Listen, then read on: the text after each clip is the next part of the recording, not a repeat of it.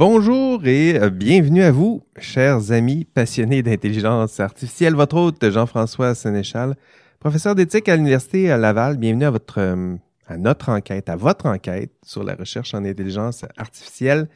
J'espère que vous allez bien. Euh, dans cet épisode, on vous a réservé un, ben, un sujet passionnant, très certainement, pour moi, pour vous, de la recherche en intelligence artificielle, mais on va aussi parler de cinéma et de cinéma de science-fiction.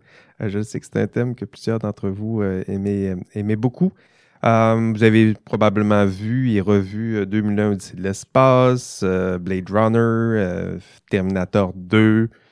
Vous avez peut-être vu plus récemment les, films comme Her et Ex Machina. Donc, c'est ce genre de film, on va, on va discuter de ça aujourd'hui. Puisque dans cet épisode, je vous propose de, prendre un café avec un jeune doctorant euh, pour parler de, recherche en intelligence artificielle, des liens entre science-fiction et intelligence artificielle. Et ce jeune a publié euh, un mémoire, donc c'est en 2021, et le mémoire est intitulé Intelligence artificielle du mythe de la créature artificielle à son actualisation contemporaine. Ça semble un peu dense tout ça, mais vous allez voir qu'on va, va simplifier tout ça avec vous. Donc, Vincent Clément est avec nous aujourd'hui. Bonjour Vincent. Bonjour, merci beaucoup de m'avoir euh, ici avec toi. Là. Je suis très content d'être ici et pouvoir parler de, tout ça. Euh, Vraiment content, Vincent, de, te voir euh, avec nous. On a essayé, de, ça faisait quelques, quelques fois, on essayait de se rejoindre. Je voulais t'avoir dans mon bureau ici, là, puis dans mon studio. Puis finalement, ça va se faire à, distance aujourd'hui. C'est ça, malheureusement. J'aurais beaucoup voulu venir, mais bon, écoute, c'est la vie. Ce n'est que partie remise, tu l'auras ton, ton, voyage euh, à Québec quand tu vas visiter la ville en calèche s'il le faut. Donc, bienvenue à IA Café. Euh, merci, d'avoir accepté de participer à notre, notre enquête sur la recherche en, intelligence artificielle. Avec plaisir. Euh, tu es au doctorat, donc euh, c'est quoi ton, ton sujet de, de, doctorat? Tu travailles sur quoi? Oui, oui, je suis au doctorat. Bah, au stade où j'en suis, c'est encore un peu difficile hein, de parler d'exactement mon sujet de recherche. Euh, mais je peux déjà dire qu'il y a une continuité déjà avec mon mémoire et ah effectivement la recherche que j'ai faite sur euh, les représentations de l'intelligence artificielle. Euh, c'est qu'encore une fois, enfin, je m'intéresse à la technique, mais cette fois-ci pas dans les représentations, mais je vais essayer de vraiment essayer de comprendre la technique, surtout les médias numériques, essayer de comprendre un petit peu comment ils agissent, en fait, comment ils nous font agir aussi, et essayer de comprendre vraiment les mécanismes internes aux médias numériques pour essayer de comprendre en fait exactement quel genre d'agencement en fait ils permettent dans la société donc, euh, je m'écarte un petit peu euh, de ce que j'ai fait dans le mémoire avec euh, l'intelligence artificielle, mais je reste quand même dans, toutes ces réflexions autour de la technique, parce que c'est ce qui me passionne en fait mm-hmm. depuis le début. Et il y a encore ce type en fait qu'on voit un petit peu dans mon mémoire, parce que je parle beaucoup aussi du mythe comme un dispositif aussi, un certain rapport justement avec le contenu qu'il raconte. Et donc, il y a encore ce rapport de, de vérité, en fait, ce rapport de véridiction que peut apporter le mythe, et le rapport de véridiction peut aussi apporter un média. Donc, euh, c'est un peu tout ça que j'essaie d'articuler. Le mythe, le mythe, on va y revenir un, mmh. peu plus tard. T'en es où dans ton doctorat, justement? Tu disais que c'était pas encore défini. Milieu? Euh, as-tu des, euh, bah, des, examens qui ont été faits? Ouais, bah là, je viens de passer mon, mon examen doctoral, donc, donc l'écrit, qui a duré qui a duré deux, trois mois, puis l'oral. donc maintenant, voilà, je vais rentrer vraiment dans le vif du sujet, je vais avoir le forum, et puis après, on va commencer à vraiment articuler tout ça, essayer de comprendre ce qui se passe. Oui, essayer de se trouver un peu là-dedans. Là, c'est, toute qu'une mm. aventure, un, doctorat. Tu fais ça avec qui? Euh, mon directeur de recherche, c'est Thierry Bardini. Ouais. Comment? J'ai pas compris. Euh, Thierry Bardini. Bardini, ben oui. Oui, c'est ça, à l'Université de Montréal. Et j'étais avec lui aussi pendant le mémoire. Et bah, c'est... je pouvais pas rêver mieux. C'est, un directeur de recherche. Super important pour un doctorat. On le rappellera jamais assez. C'est ça, de bien s'entendre avec son directeur de thèse. Ça part d'abord par cette relation-là. Là, puis après ça, ça devrait ça devrait bien aller. C'était bien accompagné, bien formé. C'est ça. Ben, ce qu'on m'a toujours dit, c'est pour ça que je me sens vraiment chanceux. Ben, il le faut. Puis il faut mm. prendre le temps justement de se choisir un bon, un bon euh, directeur de, de, thèse. Écoute, j'aimerais revenir sur ton, ton mémoire, puisque, ben, puisque je l'ai lu. Je n'ai pas encore lu ta thèse, ça viendra. Mais j'ai lu ton, ton, mémoire. Donc, le mémoire, je le rappelle, euh, il est intitulé Intelligence artificielle. Ça va de soi. Mm. Et le sous-titre Du mythe de la créature artificielle, donc on va parler des mythes, à son actualisation contemporaine. Donc, comment, j'imagine, dans le titre, c'est comme ça que je le comprends, comment les mythes euh, en matière de créatures artificielles, comment c'est actualisé dans le, cinéma contemporain, cinéma de, de science-fiction. Donc, j'aimerais aborder les, principaux thèmes que tu as abordés dans, ton mémoire. Euh, peut-être retournons à l'origine de ton, de ton mémoire. Pourquoi tu as choisi ce, ce thème-là de l'intelligence artificielle, la science-fiction? Oui, bah d'abord, euh, bien sûr, en tant que spectateur, c'est que je, depuis toujours, hein, depuis aussi loin que je, puisse me rappeler, j'ai toujours adoré la science-fiction et particulièrement les films qui traitent euh, de l'intelligence artificielle. Euh, parce que ça nous permet de faire comme un bond dans le futur, ça, ça nous permet justement de matérialiser, bah, on en parlera un peu plus tard, mais de matérialiser justement des formes de l'imaginaire qu'on pourrait peut-être pas expérimenter autrement justement qu'avec le cinéma et surtout avec les effets numériques. Et ça permet vraiment de plonger dans un monde autre et peut-être futur et euh, c'est tout ce rapport-là, en tout cas, qui m'a toujours plu. Et dans ma recherche, euh, c'est d'abord euh, bah, l'écart justement qu'il y avait entre les intelligences artificielles fortes, comme on les appelle, donc qu'on pourrait dire conscientes, qu'on voit dans le film, et le stade en fait de la réalité de la recherche en intelligence artificielle, donc de voir cet écart-là en fait, pourquoi il y avait un écart? Et très rapidement, bah, il y, a la, question de la promesse en fait qui est venue pour articuler en fait ces, ces deux pans mmh. de la réalité sociale en fait, puisque l'imaginaire joue une place très importante euh, dans la réalité, dans l'actualisation de cette réalité, dans le futur qu'on va emprunter en tant que société. Et donc, euh, c'est ça, c'est toute cette articulation. Et puis, le mythe est très venu, euh, est venu très rapidement, en fait. Plus je lisais, plus je voyais que il y avait, c'est pas nouveau, en fait. C'est pas quelque chose de nouveau, en fait, ce traitement-là d'une, d'une créature consciente, d'une créature que l'homme aurait construite par lui-même. C'est pas nouveau. tu disais que je disais dans ton, ton mémoire qu'il y avait des, bon, des anciens mythes. Tu peux-tu nous en nommer quelques-uns, des, des, anciens mythes? ça fait longtemps qu'on caresse cette idée-là de construire les anciens mythes. Tu penses à, à quoi? Bah, bien sûr, il y a les mythes euh, de l'Antiquité, bien sûr. Il y a, il y a Pygmalion et Galatée. Donc, euh, c'est l'histoire de Pygmalion, un sculpteur qui, qui, qui, construit une statue de femme euh, auquel il tombe amoureux. En fait, il tombe amoureux de cette statue.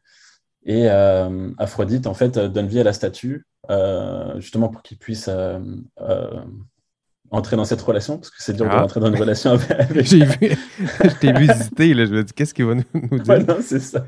Enfin voilà, donc pour cette relation. Et il y a aussi, bien sûr, Prométhée, Prométhée et Épiméthée, donc les titans, qui étaient chargés, en fait, de donner des, des dons, des talents, en fait, aux êtres vivants. Et ils avaient donné justement euh, tous les dons aux animaux et aux autres euh, êtres vivants, comme les griffes, enfin tout ce qu'on connaît. ils sont capables de se défendre grâce à, leur morsure et il restait plus rien pour les hommes. Donc Prométhée décide de voler euh, le feu en fait des dieux pour le donner aux hommes, ce qui a rendu les dieux furieux, parce que le feu en fait permet justement ce qui engendre la technique, après l'intelligence, enfin tout ça.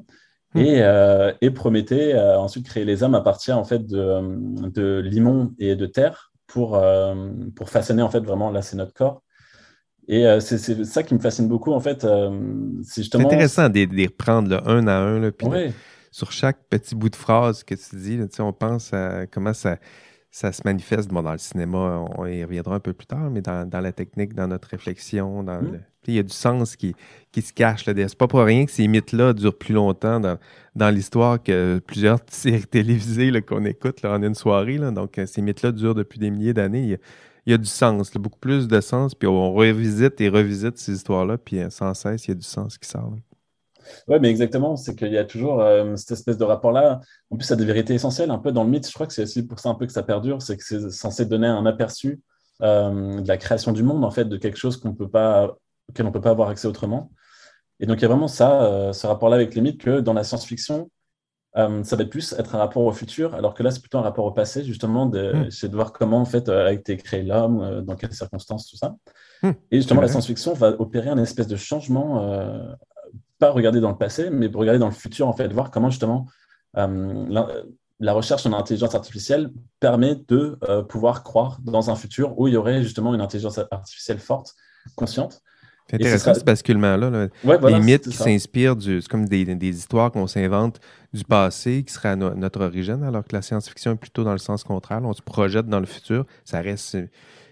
Ça reste de la, fiction. C'est pas là, ça n'existe pas, mais justement, c'est une projection plutôt dans le futur que dans le passé. Oui, exactement, en fait. Genre, mais il y a encore ce rapport-là à donner exactement comme l'imaginaire et le mythe. Euh, Et ensuite, la science-fiction, c'est donner du sens à quelque chose à laquelle on peut, ne peut pas expérimenter encore dans le présent, dans lequel on vit. Donc, on essaie d'expérimenter ça autrement et de, effectivement, s'inventer des histoires pour euh, comme réfléchir à ces problèmes-là. Donc, comme l'origine du monde, l'origine de l'homme, ça, c'est des questions bah, qui perdurent à travers le temps, ben oui. évidemment. Et euh, bien sûr, l'intelligence artificielle, bah, on essaie de, de, savoir de quoi sera fait le futur et est-ce qu'effectivement, on sera capable de euh, faire une machine suffisamment consciente d'elle-même pour être autonome. Bonne question. On y arrivera à cette, à mmh. cette question. Dans ton mémoire, Vincent, tu, tu explores justement l'idée euh, que les avancées scientifiques, je vais, essayer de la résumer, euh, l'idée que les avancées scientifiques, donc les promesses scientifiques, euh, bien avant de, se réaliser, on ne les voit pas encore, mais ils sont là sous forme de promesses, mais ils vont se matérialiser ben, d'une certaine façon. Donc, ils vont se matérialiser dans le cinéma, dans les, scénarios peut-être qu'on peut écrire et qu'éventuellement on va, on va réaliser. D'ailleurs, je vous invite à aller voir, si vous allez revoir le, mémoire, figure 1 dans le mémoire. Une super belle figure où on voit en parallèle. C'est super intéressant de voir ça. En parallèle, on a les, les principales avancées en intelligence artificielle. Donc, la science évolue en intelligence artificielle. On voit ses principales avancées. Et on voit les principaux films en intelligence artificielle, ou du moins qui, qui puisent dans, dans l'intelligence artificielle. Donc, on les voit en parallèle. La science avance, le cinéma propose euh, des films.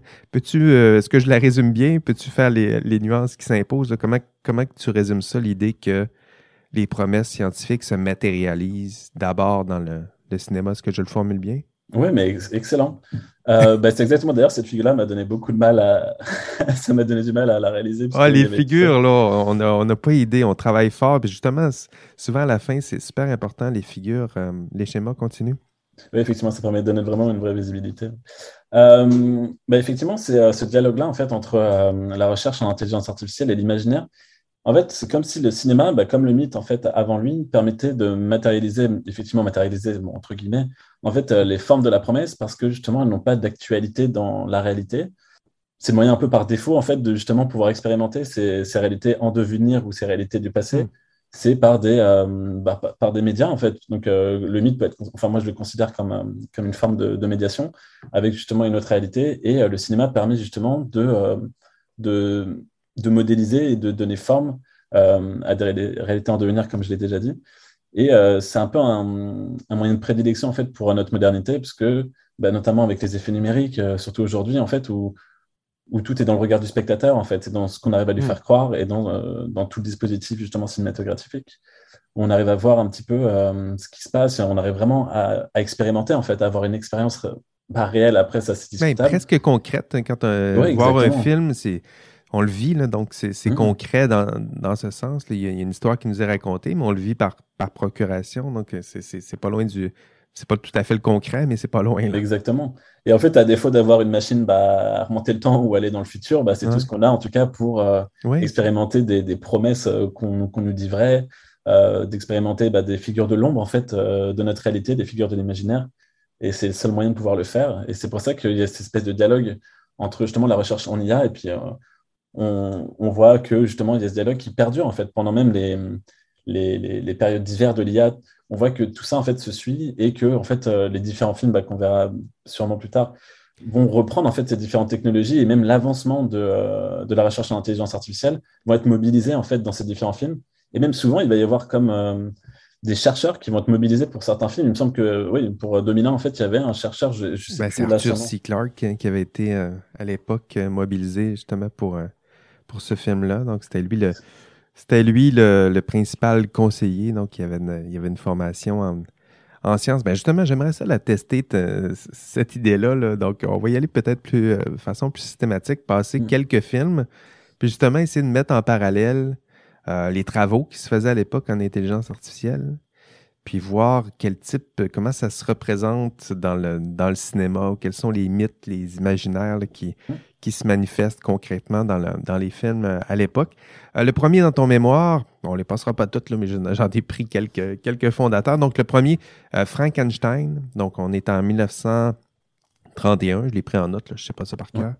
1900, donc, 1931, lorsqu'on regarde l'histoire de, la science à l'époque, on voit que 1930, il y a les premiers travaux sur les liens entre, je voyais ça dans, j'enseigne un cours de, plusieurs cours de, de sciences, mais 1930, c'est les premiers travaux justement sur les, les neurones euh, biologiques et euh, l'électricité. L'idée qu'on on, fasse le lien entre, ben, on a de l'électricité qui, qui, peut passer à travers notre corps.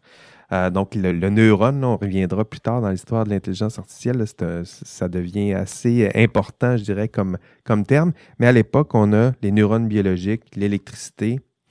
Puis Frankenstein, 1931, c'est l'époque. C'est quoi justement les, les mythes euh, et, imaginaires qui sont, qui sont représentés dans ce, dans ce genre de film?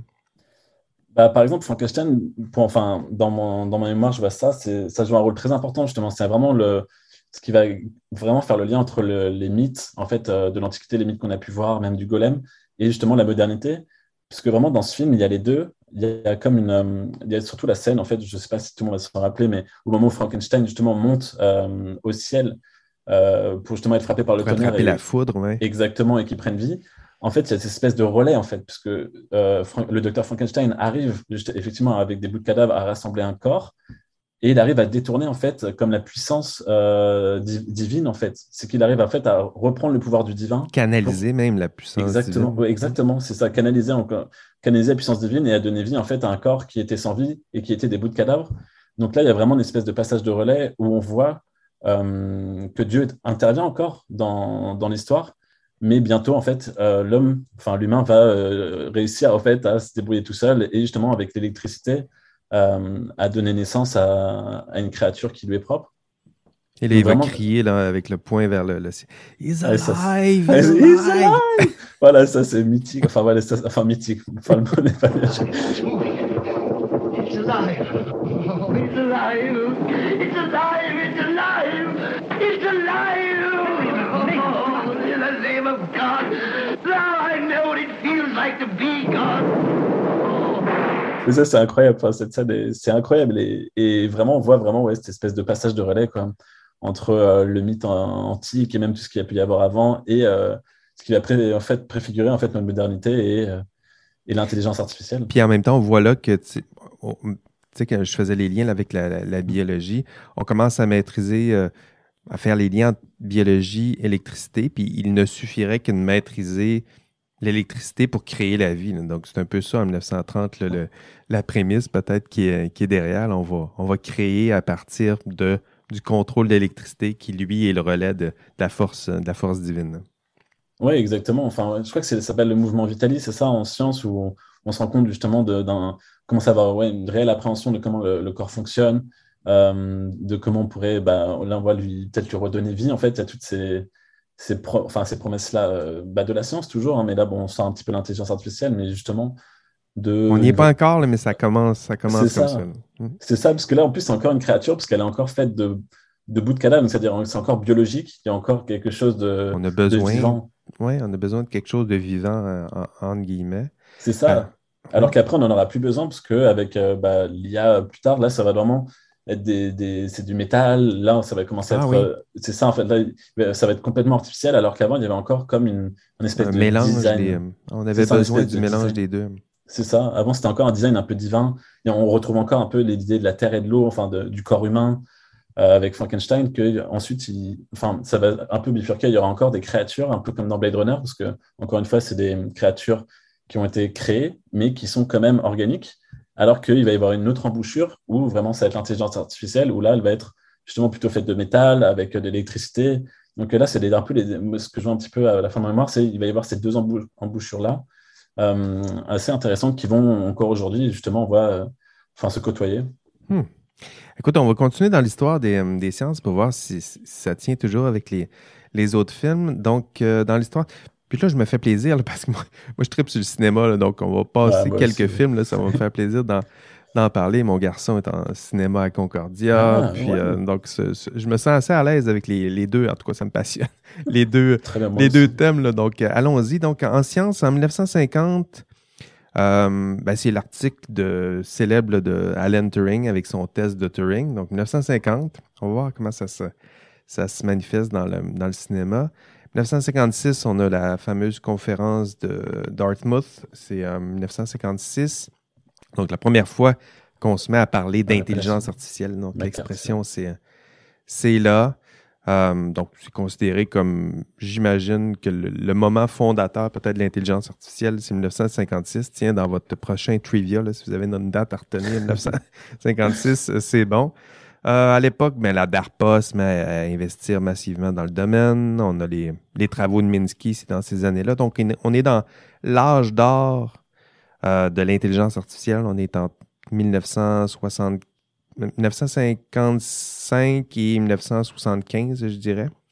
Et, euh, et là, ben, mon film préféré sort. J'étais content de le voir dans ton mémoire. Donc, 2001, Odyssée de l'espace. Donc, 2001 qui est sorti en 1968. Il ne faut pas, se mélanger. Donc, 1968, euh, c'est quoi les mythes, les imaginaires pour représenter l'intelligence artificielle? Comment ça, comment ça se change, ça se modifie depuis Frankenstein jusqu'à 2001, c'est de l'espace, qu'est-ce qui se modifie? Bah, on voit déjà, oui, euh, dans le film, euh, on passe déjà euh, d'une espèce de créature, donc créature, donc c'est vraiment pour moi biologique, donc la créature de Frankenstein qui fait avec des bouts de cadavres. Ben et là, on passe vraiment à une, entité, vraiment, c'est vraiment les prémices de l'intelligence artificielle, parce que là, en fait, l'intelligence artificielle en fait s'occupe de tout le vaisseau en fait dans 2001. Et euh, c'est seulement un œil vitreux rouge euh, qu'on reconnaît tous, euh, cette espèce de, de menace. le HAL 9000. Exactement, le HAL 9000. Et là, on voit vraiment du métal, enfin vraiment quelque chose qui va ressembler à ce qu'on connaîtra plus tard. Une voix, un œil. Exactement. Puis et le reste, on imagine que tout est fonction informatique. Là. Exactement, et, même un corps en fait qui est présent et pas présent, parce qu'il est présent partout, parce qu'il occupe tout le vaisseau, mais en même temps, hmm. il n'y a pas une espèce de corporéité qui serait, qui ressemblerait à l'humain, même une corporéité. Il n'y a pas encore d'anthropomorphisme comme on pourra voir après. Donc là, il y a quelque chose de très, euh, de très ouvert encore, et on voit un très abstrait aussi. On ne veut pas lui donner une forme, sinon une forme totale comme ça. Oui, exactement. Et bah, après, pour, euh, ça fait encore plus menaçant, je trouve, parce que justement, il, est, il détient vraiment la vie. Euh, oui, il nous tient dans ses mains. Là. Ouais, c'est ça, dans ses mains, si jamais il en avait, c'est exactement ça. On sent vraiment la menace, parce qu'il en fait, il occupe tout le vaisseau hmm. et on ne se rend pas compte exactement comment euh, et, à quel point. Open the pod bay doors, Hal. I'm sorry, Dave. I'm afraid I can't do that. What's the problem? I think you know what the problem is just as well as I do. What are you talking about, Hal? This mission is too important for me to allow you to jeopardize it. I don't know what you're talking about, Hal. I know that you and Frank were planning to disconnect me. And I'm afraid that's something I cannot allow to happen. Et, euh, et c'est incroyable. Et on voit en fait aussi les, les contradictions. On voit qu'il est obligé de suivre euh, toute une démarche en fait euh, assez logique, qu'on va, on va, on va se dire logique, et justement, le moment où ben justement, j'ai vu qu'il y avait une espèce de, pas un débat, mais genre euh, différentes interprétations, au moment où, où, il bug, il va devenir malsain, enfin, un petit peu diabolique. Euh, c'est le moment où justement, il n'est pas capable de, euh, de, mentir et il y aurait comme un bug en fait dans son système où il y a un ah contre-ordre en fait.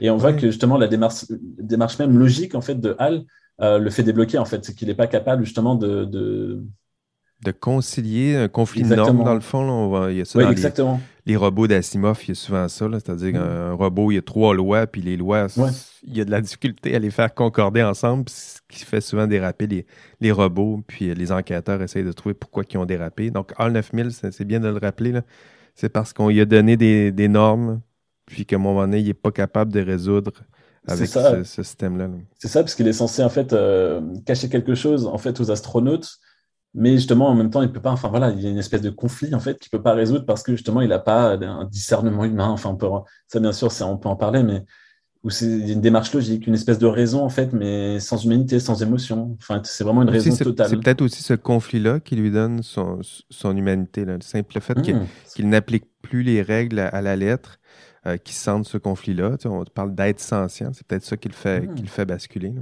oui, c'est vrai, c'est vrai. Ouais. C'est peut-être finalement ça, en fait, qui lui donne toute son unité et cette folie, en fait, où justement, là, après, il finit par obéir qu'à lui-même.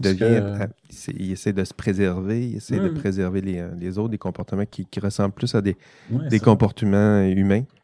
Oui, exactement. Et puis une forme, bah, une, une, autonomie, parce que justement, mm. il ne suit plus en fait le programme qu'on a initié en lui, mais euh, une forme de programme qui se donne à lui-même. Bon, bah, un programme maléfique, enfin maléfique, on peut.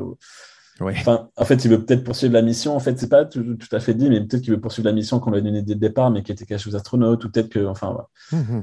Mais oui, c'est vraiment intéressant. Quoi, tu pourrais parler de ce film-là pendant, pendant des heures, mais, euh, mais on, va, on va poursuivre notre, notre aventure euh, IA et, euh, et, cinéma. Donc, en sciences, qu'est-ce qui se passe ensuite? On a les, bon, notre première hiver en intelligence artificielle. Donc, on est entre 1974-80, j'ai des notes aussi. Les promesses ne sont pas tenues. Donc, on fait de grandes promesses. Là aussi, on projetait le 20 ans en avant en disant euh, on va avoir une, intelligence artificielle générale dans 20 ans. Ben, ça ne tient pas. Euh, le financement commence à s'effriter, à ralentir. Puis, euh, c'est l'hiver, donc il fait froid, fait fret, hein, pas, seulement au Québec, là, en intelligence artificielle, commence à faire froid aussi. Et, et au cinéma, ben, on a Blade Runner, donc on est en 1982, inspiré justement du, du roman de Philippe K. Qui a aussi écrit les, robots, mais qui va écrire un, roman qui s'appelle Les androïdes rêvent-ils de moutons électriques? Donc, ça, c'est notre, euh, roman préféré ici à IA Café. Et euh, ben justement, qu'est-ce, que, qu'est-ce qui se passe avec les mythes, les imaginaires, les représentations euh, dans ce, film? Ça prend quelle forme?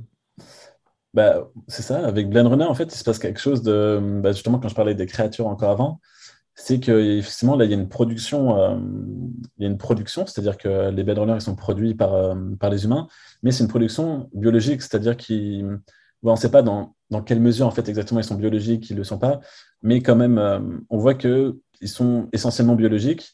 Et donc là, c'est là où je fais une différence, c'est qu'on parle plus de créatures dans ce cas-là, parce qu'on revient un petit peu justement à Frankenstein, au golem, à tous ces mythes-là, parce qu'on poursuit une espèce de de calque de l'humain, en fait. Là, il n'y a plus ce côté euh, machinique, euh, de fait de métal, d'électricité, euh, hmm. comme on peut voir par exemple avec L9000. Et là, il y a une espèce d'embaucheur en fait, qui prend plutôt le, pari de, de, parler de créatures.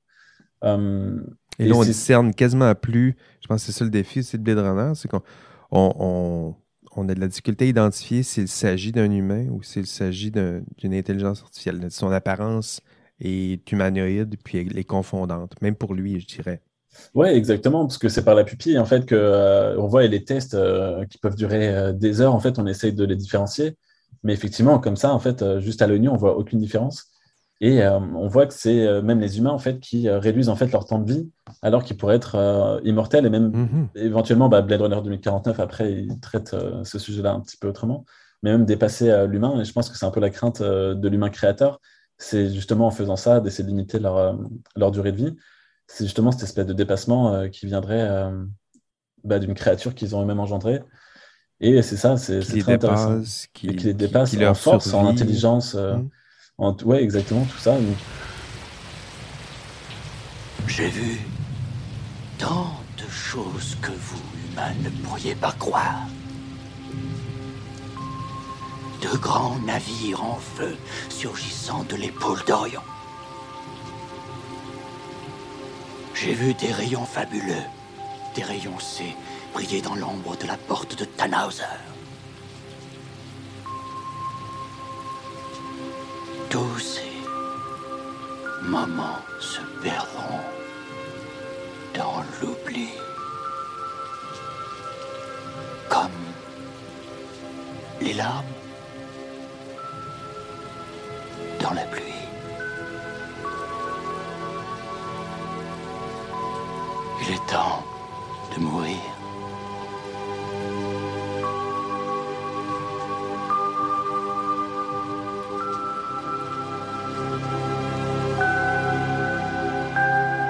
Dans Blade Runner, il se passe quelque chose. Euh, et justement, c'est un peu pendant le moment de l'hiver, en fait, où justement, il y a une espèce de. cette créature-là, en fait, qui, qui va pas à contre-sens, mais qui accompagne vraiment l'intelligence artificielle forte. Et là, c'est plus cette créature organique qu'on va essayer de mettre en scène au cinéma, euh, peut-être, euh, hmm. effectivement, à cause de cette déception.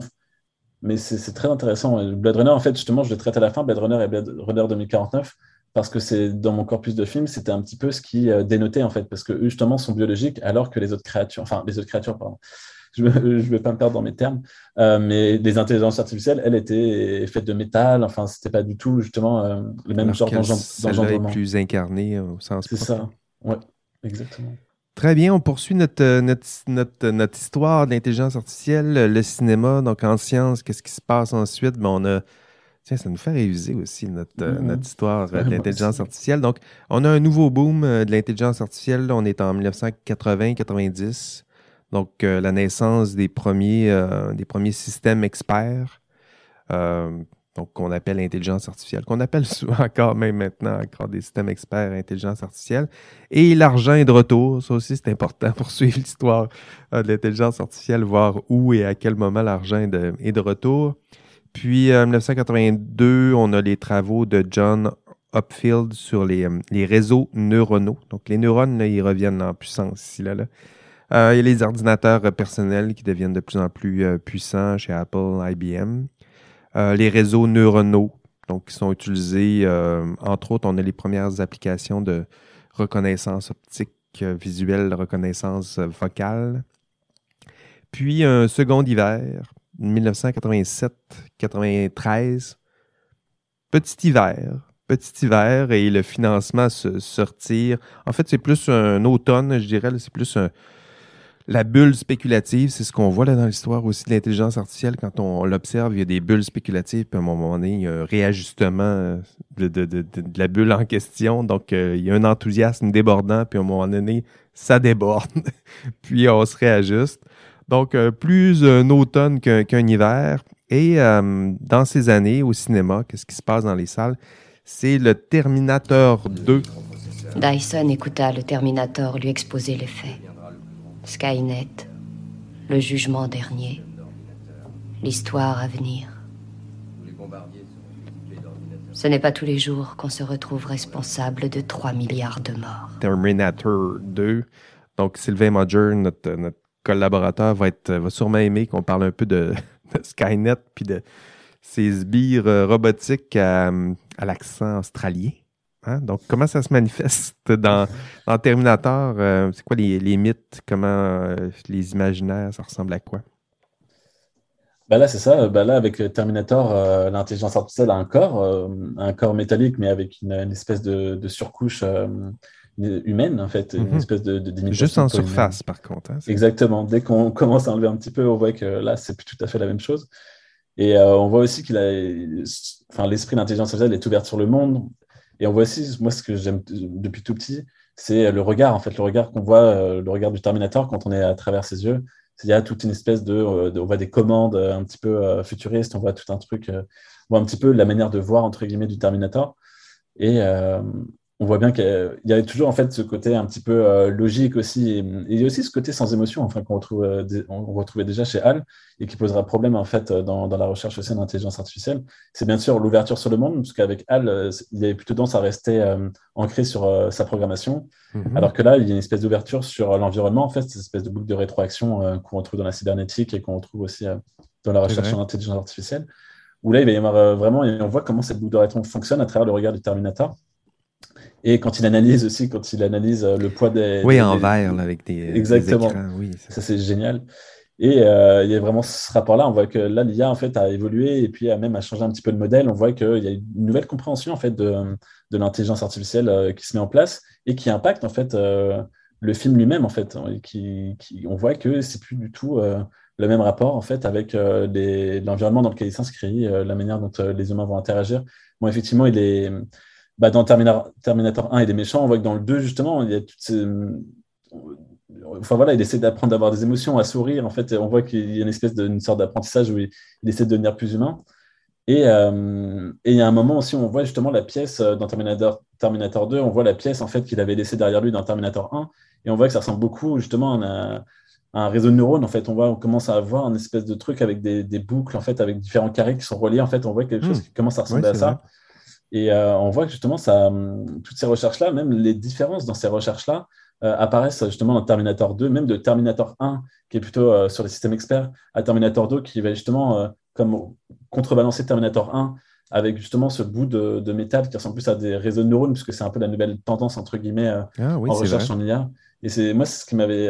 parce que j'ai pas traité Terminator 1 directement, mais j'avais parlé de cette différence-là où justement il y a une espèce de, retournement d'un coup où genre, oh là là, ça a changé dans la recherche. Attendez, on va, plutôt mettre des réseaux de neurones pour, pour coller ah avec, avec l'actualité. Et, et c'est ça, en fait. C'est pour ça que Terminator 2 dans Terminator 2 aussi, j'ajouterais peut-être l'idée de, de, Skynet, qui est, hmm. qui est l'espèce de, forme plus éthérée et menaçante et englobante. Donc, on a vraiment une intelligence artificielle forte, forte, forte, qui, qui, domine tout, y compris euh, ses propres machines, y compris le, le passé, le futur. on voit que l'intelligence artificielle, elle, prend du, poids et elle, de, elle est aussi de plus en plus menaçante. Du moins, la, menace est encore plus prégnante, je dirais, avec quand on ajoute Skynet à, tout ça. Oui, c'est vrai, c'est limite un peu la, conscience en fait de, des machines Terminator en fait, parce que mm-hmm. Là on n'est pas encore euh, dans des machines totalement autonomes, parce qu'effectivement ce serait un peu euh, les corps en fait, euh, les multiples corps en fait de Skynet en fait, alors que Skynet serait plutôt bah, une forme de conscience, enfin, en tout cas, elle a un, dessin, enfin, elle a une, un but. Mmh.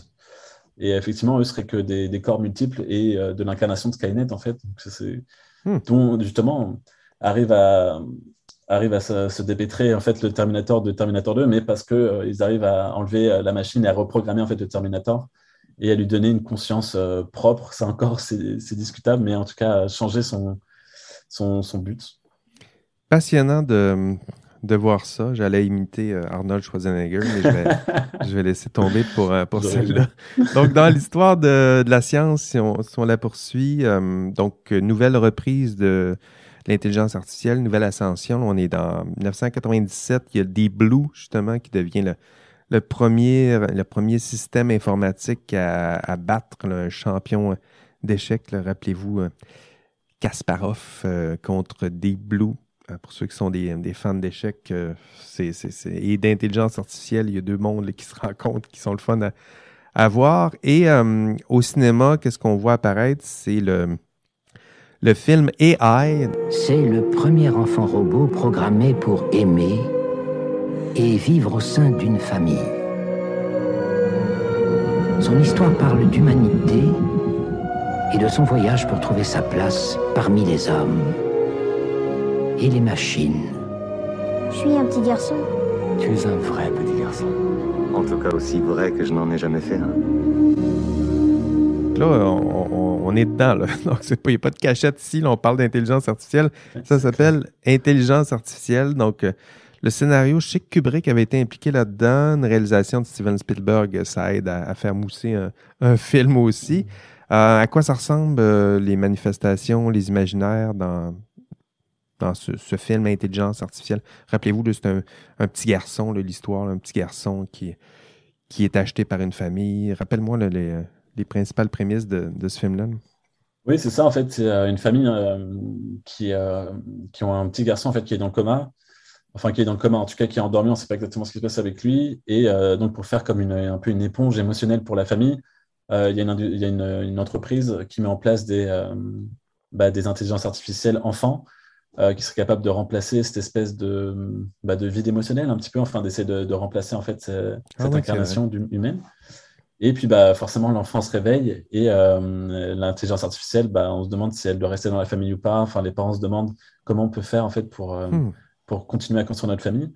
Et en fait, bah, l'intelligence artificielle va être rejetée par, par sa mère. Sauf qu'il a été imprégné, en fait, il y a, un, moment, il y a un rituel d'imprégnation, en fait, qui passe par une, une suite oui, une intelligence, cette intelligence-là se sent comme l'enfant, se, met à la place de l'enfant, donc elle se sent rejeté. Euh, donc, oui, exactement. Et c'est ça, exactement, elle est imprégnée émotionnellement à la mère et au père, et là, elles sont vraiment rejetées, et elle ne comprend pas pourquoi, et c'est toute une quête, en fait, euh, presque identitaire, en fait, pour comprendre euh, sa nature et comprendre... Pour, pourquoi elle est là, enfin, un espèce de cheminement humain, en fait, de comprendre c'est quoi ma place, pourquoi est-ce qu'on m'a créé, enfin, c'est tout ça. Et puis, il y a ce truc de la fée bleue, en fait, comme avec euh, Pinocchio. Euh, oui, c'est vrai, c'était très inspiré de Pinocchio. Hein. Ouais, il y a beaucoup, ouais, il y a encore, euh, c'est ça, c'est très inspiré de Pinocchio. Pinocchio, c'en est un mythe classique, justement. Exactement, mais c'est vrai que je ne l'ai pas traité, enfin, je suis une toute petite allusion, mais effectivement, Pinocchio, c'est aussi un mythe classique Vraiment classique, à partir de L'humain qui invente une, je, ça fait longtemps que je ne connais pas mes classiques de Pinocchio, mais justement, on invente une petite marionnette, on lui, on lui insuffle la vie. Je ne me rappelle pas comment, que, comment s'appelait-il. Geppetto Gepetto. Gepetto. Gepetto. Ça, Il va sortir au cinéma bientôt là, avec Tom Hanks. Là, on va aller ah, exact, c'est vrai, live action. mais c'est ça, et ouais, mais c'est ça, et c'est la fée bleue qui lui donne la vie. Il y a un peu, voilà, lui, il va rechercher la fée bleue pour se rendre compte finalement que c'est, il a été produit en fait. Euh, c'est une hmm. industrie. Il voit plein. Il y a un moment, il voit plein de, doubles de lui en fait dans des espèces de pochettes euh, comme on, le vendrait en fait. Et là, il a une espèce de déconnexion, enfin une espèce de crise existentielle en fait qu'on pourrait pas comprendre en fait parce que robotique, mais très humaine en fait, parce qu'on sent vraiment émotionnellement il est imprégné. Et en fait, il y a une espèce de, il suicide en fait, mais sans pouvoir mourir en fait. C'est justement très symbolique parce il jette dans le vide et dans la mer alors que euh, il, est, il, est, immortel et il va être recueilli à la fin par une forme d'intelligence supérieure euh, alien ou on ne sait pas. C'est justement une évolution des robots ou euh, des aliens. Moi, enfin, je pense que c'est des robots. Il va être recueilli par des, des robots en fait des millénaires plus tard, enfin des, ah des centaines d'années plus tard, et après, enfin voilà. Et, euh, Mais bah, de plus en plus dans les films, on, on, se place à la place de l'intelligence artificielle. C'est de la compassion tranquillement qui de, de, de, pleines menaces où on tente de les éliminer, tranquillement. Il y a de la compassion, on se met à la place de l'intelligence artificielle. On souhaite qu'ils se mettent à notre place, puis on se met à leur place. Oui, mais exactement, il y a une forme d'identification. Justement, ce qui manquait, on se rend compte après, justement, dans la recherche en IA, euh, l'importance de l'émotion, en fait, dans, dans, l'humain. Quand on veut créer une conscience, c'est il n'y a pas que la raison, donc ce qu'il pouvait y avoir avant un petit peu dans les anciennes intelligences artificielles, et qui pouvait permettre aussi de construire un scénario menaçant, par exemple avec L9000 ou Terminator. Mm-hmm. Mais il y a aussi tout ce rôle de l'émotion euh, qui fait partie entièrement euh, de l'humain et qui le rend même intéressant, en fait, parce que c'est ce qui permet de le rendre imprévisible, enfin de le rendre beaucoup de choses et de vraiment vivre avec son environnement qu'on va retrouver exactement à partir de, bah, à partir des années 2000, effectivement, avec les, tous ces travaux-là qui vont vraiment parler du rôle de l'émotion et qui vont accompagner la recherche en IA. Alors qu'avec Terminator, justement, un système expert, c'était plutôt un système euh, spécialisé dans certaines tâches, mais justement comme euh, Deep Blue, en fait, qui, est, euh, qui a battu Gasparov, mais qui est spécialisé, en fait, dans, dans cette Oui, qui est juste bons échecs. Là. Exactement. Sur une demande de préparer. Ça ressemble à certains de mes amis. Ils sont juste bons échecs. on peut retrouver ça aussi chez les humains, mais c'est ça, mais qui n'est pas, qui n'est pas général, en fait. On cherche une intelligence plus générale dont l'émotion fait partie, en fait. On se, on se rend compte que euh, dans une intelligence générale où vraiment, on, si on, se dirige vers la conscience, les émotions sont primordiales et effectivement, il va y avoir cette identification, ce retournement où euh, l'intelligence artificielle ne sera plus menaçante, mais euh, hmm. une autre forme, une autre forme en fait de vie, enfin de vie, ouais, enfin une autre forme de, conscience, une autre forme de rapport en fait à, l'environnement en tout cas. Donc, intelligence artificielle, c'était de, Spielberg. Puis on poursuit dans notre histoire. ben là, on est quasiment rendu, c'est-à-dire 2005, il y a les premiers robots de, de Stanford euh, sur les, euh, non, la conduite euh, autonome. Donc ça, c'est les premières réalisations. Il y a le système Watson, c'est à lui que je pensais avec le champion de Geopardy. Donc je, me pensais bien bon, mais pas mal moins bon que le système de, Watson.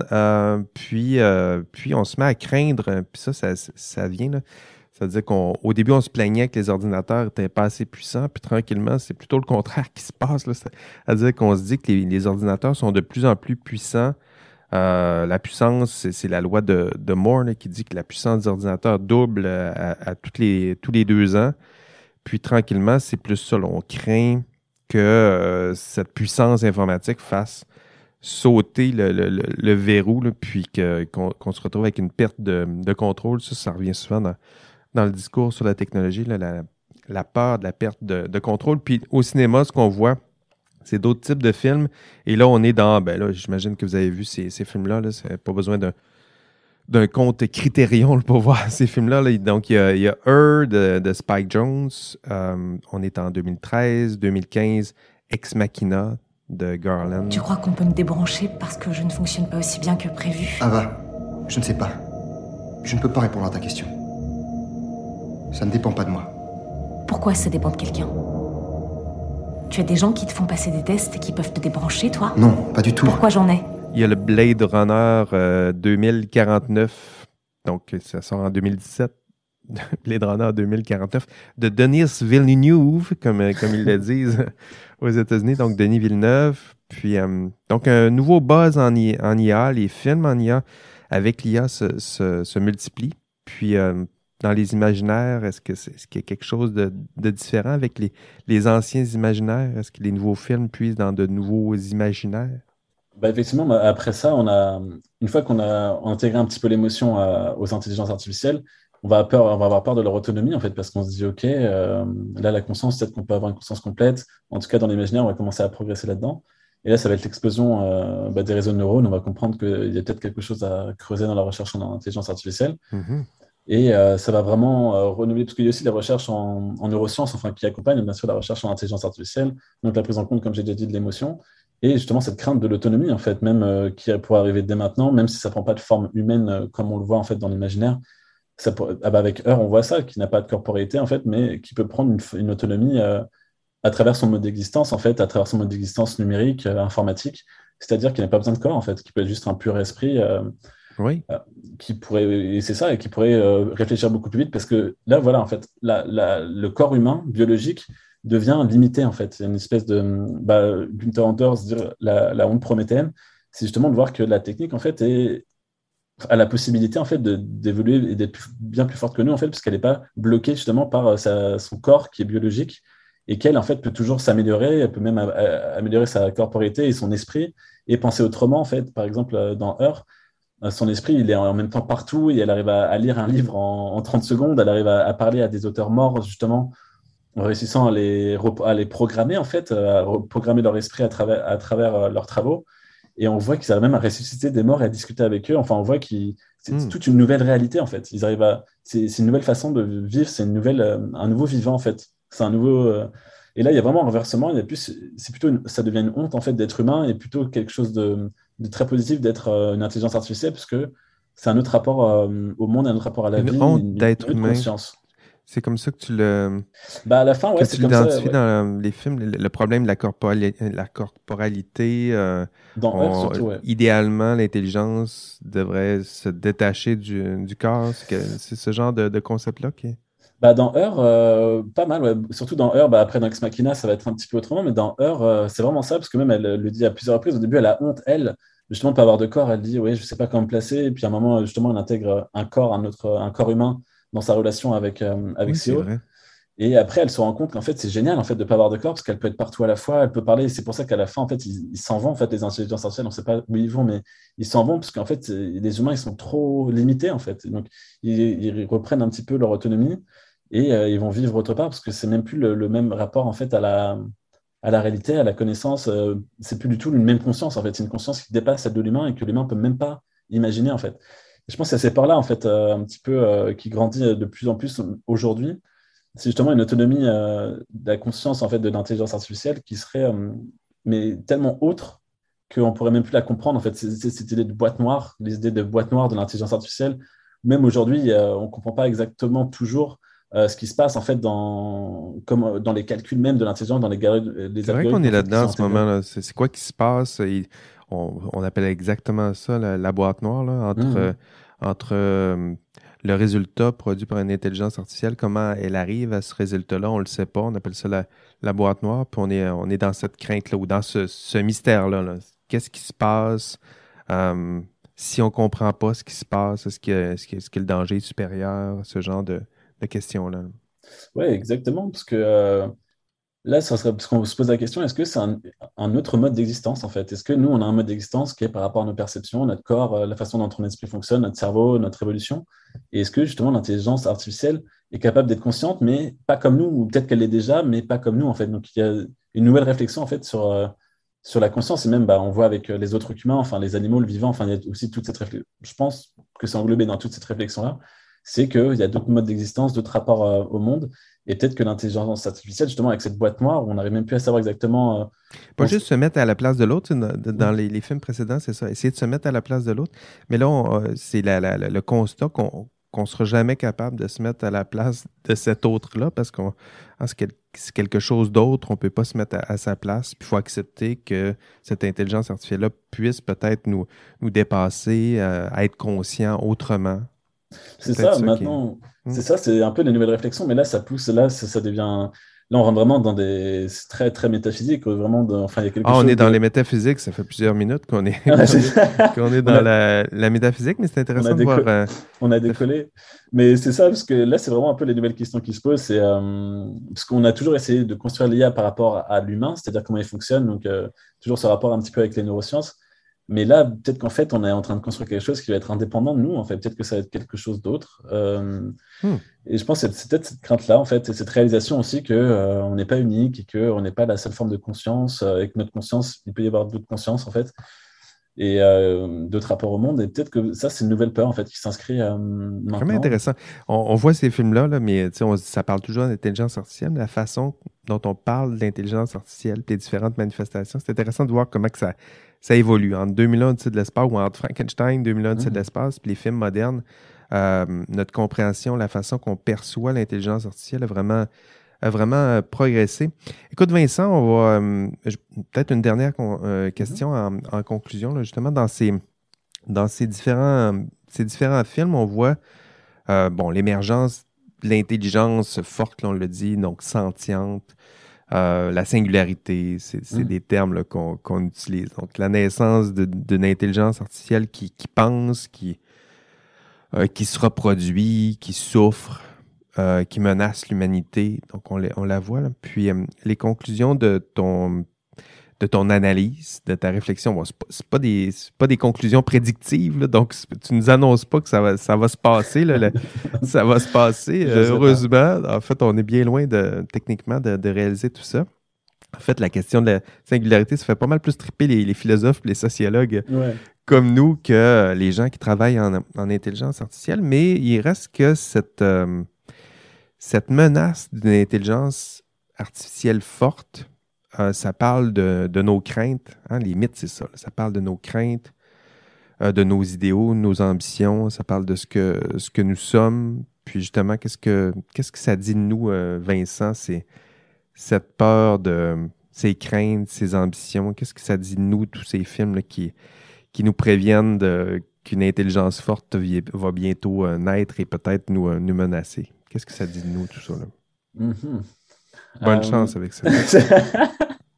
Vous avez une heure. Euh, je, oui, j'ai l'impression que c'est je pas, une espèce de constatation qu'on n'est peut-être pas unique, mais c'est presque comme si ça renversait en fait le, le, rôle du mythe, en fait, parce que le rôle du mythe qui, qui avait pour but à, l'origine justement de, de, raconter les origines de la naissance de l'homme, peut-être que c'est comme si c'était l'humain en fait qui prenait conscience qu'il n'est pas unique et qui racontait comme la naissance d'une nouvelle en fait espèce. En fait, c'est très bizarre. C'est que là, hmm. justement, avec, euh, surtout avec Blade Runner 2049, c'est comme une espèce. C'est l'inverse, en fait, de l'Immaculée Conception, en fait. C'est justement, ils ne sont pas censés capables de se reproduire. Et pourtant, ils l'ont quand même fait. Il y a une espèce de. C'est un peu christique, en fait, à la fin de Blade Runner 2049. Peut-être inversé un petit peu de la religion euh, catholique. Et il y, a, vraiment cette, espèce de choses, comme si, en fait, c'était des nouveaux mythes que nous raconte pour, en fait, les intelligences artificielles. Enfin, moi, c'est un petit peu à la bien sûr, tout ça, ça reste un peu, comment dire, euh, symbolique, hein, tout ce que je dis, mais il y a un truc un peu comme ça, comme si on, a, on prenait conscience qu'on n'est pas unique et peut-être qu'on on est remplaçable, en fait, et que peut-être qu'en fait, euh, on est juste là par hasard. Et enfin, il y, a, les nouveaux mythes, en fait, ce qui est en train de prendre la on va voir, hein, parce que j'ai très hâte de voir euh, ce que nous promet la suite de l'imaginaire en intelligence artificielle, mais j'ai l'impression qu'il y a une réalisation, en fait, il y a quelque chose de. sur Effectivement, parce qu'on se raconte toujours à travers les mythes, c'est genre peut-être que l'humain, en fait, bah, les gars, on est peut-être que de la chair et peut-être qu'on est destiné aussi à, à disparaître. Et peut-être qu'à la place, il y aura, il y aura d'autres choses. Je sais pas. Je sais pas. Je ne sais pas non plus. Mais il y a vraiment beaucoup, à, beaucoup de stock, beaucoup à penser, beaucoup à, à réfléchir. Euh, je, vais réécouter ces, euh, ces, films et je vais, je vais retenter. Je pense qu'il y, a bien des liens à tisser avec euh, l'histoire d'intelligence artificielle. C'était passionnant de, d'avoir cette discussion avec toi. Donc, ça, en philo, ça fait le maître et, euh, maître et possesseur de, la nature, le, rêve de, Descartes. Là, on, dirait qu'il est encore là, dans ce genre de, réflexion. Donc, beaucoup à voir, à revoir, euh, Vincent. Merci de, nous avoir proposé cette, cette réflexion. Avec un très grand plaisir. Bah, merci à toi. C'est toujours un plaisir de parler de ce genre de questions. C'est génial. Quelle belle aventure, euh, Vincent. Donc, cinéma, science-fiction, histoire de l'intelligence artificielle.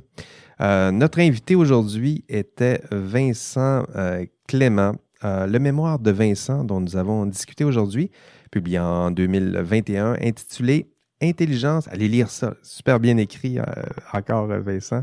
merci beaucoup. Intelligence artificielle, du mythe de la créature artificielle à son actualisation contemporaine. Et à vous, chers amis euh, passionnés d'intelligence artificielle, merci de nous, euh, de nous écouter. C'est tout pour cet épisode de DIA Café. Merci de nous accompagner au cœur de notre enquête sur les, euh, les enjeux éthiques et sociétaux associés à l'intelligence artificielle. On se revoit au prochain épisode et d'ici là, on rêve peut-être de moutons électriques. Allez, bye bye.